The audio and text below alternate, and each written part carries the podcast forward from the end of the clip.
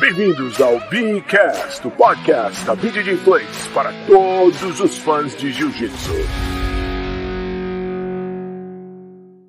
Eu acho que ano passado é, teve até o PAN né, com o kimono ali no finzinho do ano. Eu achei que é, foi uma atitude errada da IBJJF, porque ainda estava muito complicado tudo. Hoje, o mundo já está se vacinando. É, nos Estados Unidos, jogos da NBA recebendo 17 mil, 15 mil pessoas, UFC com a arena lotada, é, a Europa também começando a, a se abrir né, de novo. Portugal liberou vários países e não liberou o Brasil lá na, deixou o Brasil na lista vermelha é um problema que extrapola o jiu-jitsu. Acho que a IBJJF ela tem é, até um certo ponto onde ela pode segurar, porque o que dá dinheiro para ela é o Mundial, é o PAN, são esses eventos grandes. E ela poderia tirar dos Estados Unidos, botar no México, que é onde os brasileiros podem entrar, trazer para o Brasil de volta, fazer uma edição aqui no Brasil. Acho que seria legal. Uhum.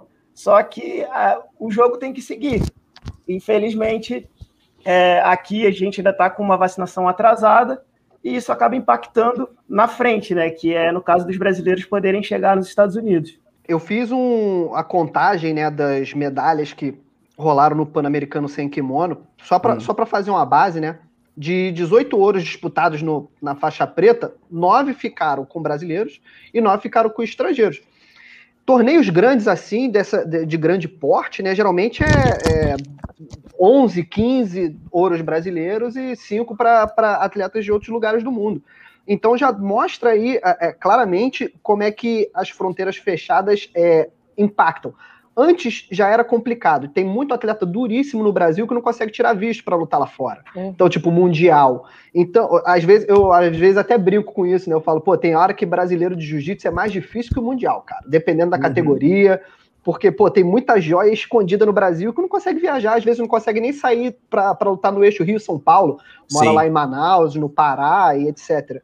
E campeonato de âmbito continental, assim, com fronteiras fechadas, na minha opinião. Mas eu vou passar a bola, não vou falar muito sobre então, isso. Então, eu quero falar. Eu quero falar. Eu não, cara, na real, o que eu queria falar é exatamente o que o Iago falou, entendeu? É, no ano passado, eu particularmente fiquei bem incomodada quando rolou o PAN, porque você pensa, é, foi anunciado o Pan-Americano, as pessoas mal tinham tempo de se planejar para, por exemplo, fazer uma quarentena no México. Foi o quê? Um mês de antecedência que eles anunciaram, dois meses de antecedência. Então, não existia possibilidade financeira da maioria das pessoas se planejarem para fazer uma quarentena no México, sabe? Só que aí o que, que aconteceu? Foi exatamente o que o Iago falou: o Brasil foi ficando para trás. Aí não, o alecrim dourado, tem que esperar o alecrim dourado do Brasil voltar ao normal para poder fazer Pan-Americano, para fazer Mundial. Cara, no ano passado, acho que sim. Agora, a gente já está quase no meio de 2021. A IBJJF é uma empresa privada, ela tem um dono, e como tendo um dono, é como ela é uma empresa que não é, ela não, ela não é uma ONG, ela tem fins lucrativos, então ela precisa da grana, porque ela tem uma equipe para tocar e tudo mais. E, e ela não está simplesmente nos Estados Unidos só porque é, gostam dos americanos. Ela está lá porque os americanos têm dinheiro, gastam muito dinheiro com isso, e lá ganha em dólar e no Brasil não ganha em dólar. Essa é a minha opinião. Então, por isso que ela está lá.